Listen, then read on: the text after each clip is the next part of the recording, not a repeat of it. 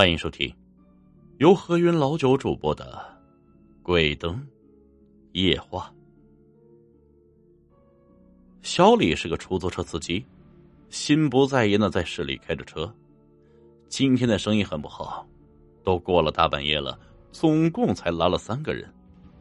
小李一边打着哈欠，一边看了下时间，都凌晨三点多了，开车掉头回去吧。有活就拉，没有的话就回家睡觉了。小李嘟囔着：“今天点真背啊！上班之前打麻将输了三百多块钱，本想着今天晚上能多拉点活给挣回来，看来是没戏了。北方的腊月特别冷，零下十八度，大街上空荡荡的，别的出租车也很少见到，刺骨的寒风呼呼作响。”两边的路灯有气无力的泛着黄光，这空荡荡的大街总让人觉得很不舒服。小李开着车经过一所大学的时候，看见一个女孩在前面跑，还跑得很快。小李心想：这个女孩是在锻炼身体吗？不对呀，这么冷的天也不可能啊！难道有坏人在追她？小李扭头向后看了一看，也并没有看到有人在追。他下意识的踩了一下油门，追上了女孩。女孩穿着一件连衣裙，腿上穿着肉色的丝袜，脚上穿着长筒的皮靴，修长的身材看起来是充满活力，很漂亮。小李按了下喇叭，把头探了出去，大声问道：“美女，打车吗？”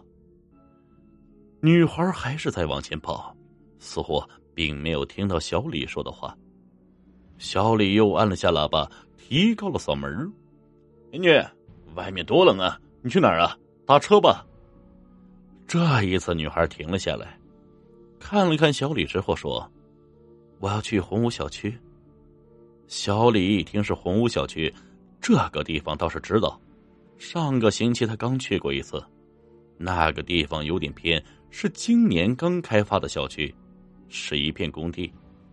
这楼盘还没有盖好，周边内并没有住户，人烟稀少。这么晚了，你去红小区干什么呀？那个地方现在好像没有住户啊。小李好奇的问道：“我有急事儿，很要紧的事，师傅，你能不能送我过去？现在这个点很不好打车，刚才来了好几辆车，都嫌远不去。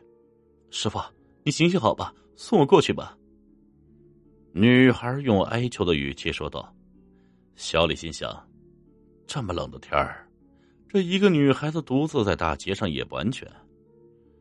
好吧，那就辛苦一趟，上来吧，我送你过去啊。”女孩一听，高兴的说道：“哎呀，师傅，真的谢谢你了，你真是个好人。”女孩一溜烟就钻了车里，车子启动了，目标红小区。路上没有行人。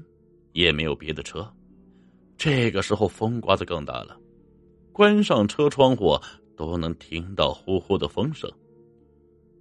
师傅，你能快点吗？我有急事。女孩催促着。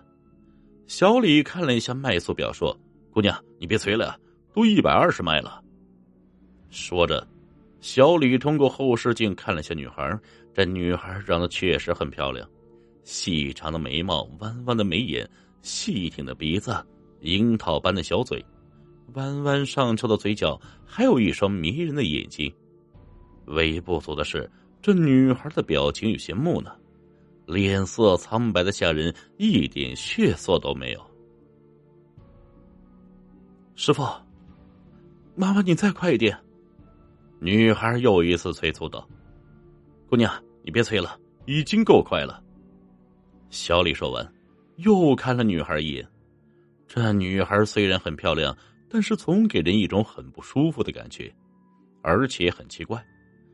这么冷的天，这女孩穿的那么单薄。自从女孩上车之后，小李就感觉到后背发凉。他琢磨着，这女孩穿的这么单薄，也没有见她冻得打哆嗦。再说了，这深更半夜的一个女孩。却没有人居住的红屋小区干什么呀？这个女孩会不会是？小李不敢再往外想了。呸呸呸！我不会这么倒霉吧？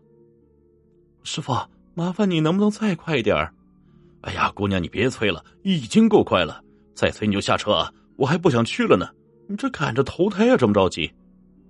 小李不耐烦的说着，他只是想找个借口让女孩下车。红屋小区，他不打算去了，越想着心里越发毛。是啊，是感觉投胎，错了就晚了呀。我给你钱。女孩声音悠长的说道：“姑娘别闹啊，我是跟你开玩笑的。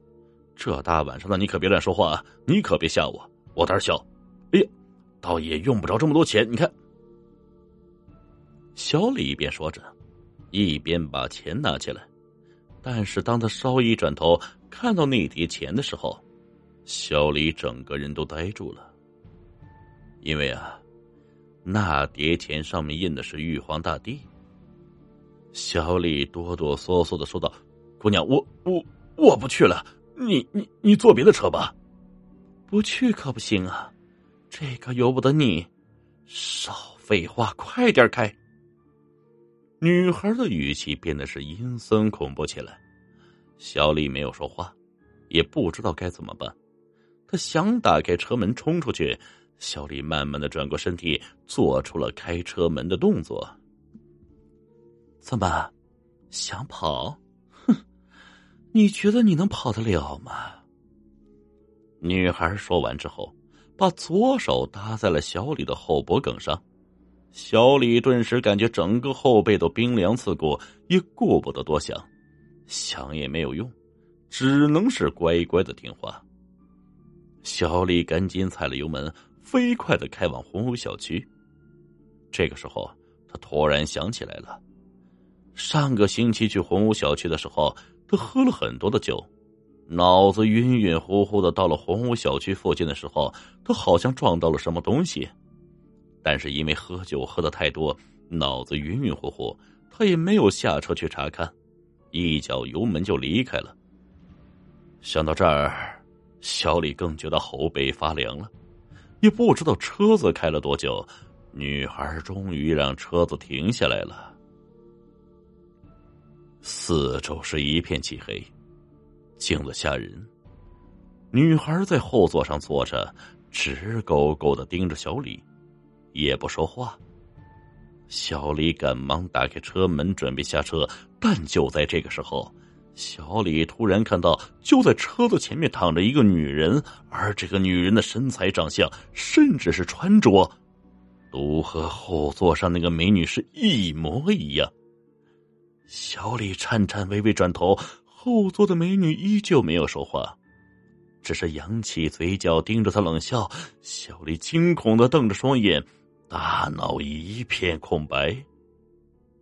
第二天，建筑工人在胡某小区的门口发现了这辆出租车，一个中年男人趴在方向盘上，已经没有了呼吸。